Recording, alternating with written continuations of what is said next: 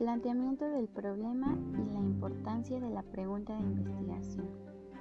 El planteamiento del problema se utiliza para representar alguna problemática de una investigación. Representa los hechos del problema de una investigación y por consecuente dará como resultado la pregunta de investigación. El planteamiento del problema argumenta de cómo nosotros investigadores llegamos a los interrogantes de nuestra investigación. Estos serán desde lo más general a lo específico. También deberá ser demostrado a lo largo de toda nuestra investigación.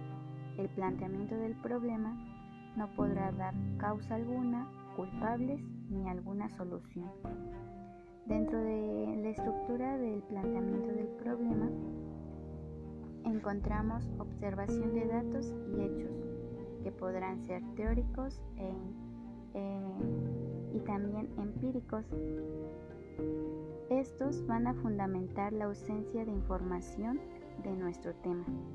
Asimismo, tendremos que justificar nuestro estudio, es decir, dar la razón del por qué estamos haciendo dicha investigación.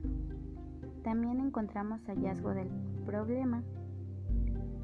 Es un descubrimiento de inconsistencias dentro de nuestra investigación que podrán ser también teóricas e, y también empíricas. Por último, tenemos la pregunta de investigación esta va a explicar lo que se va a investigar. Es primordial porque surge del objetivo general de nuestra investigación y se realiza después de un análisis riguroso de toda nuestra investigación.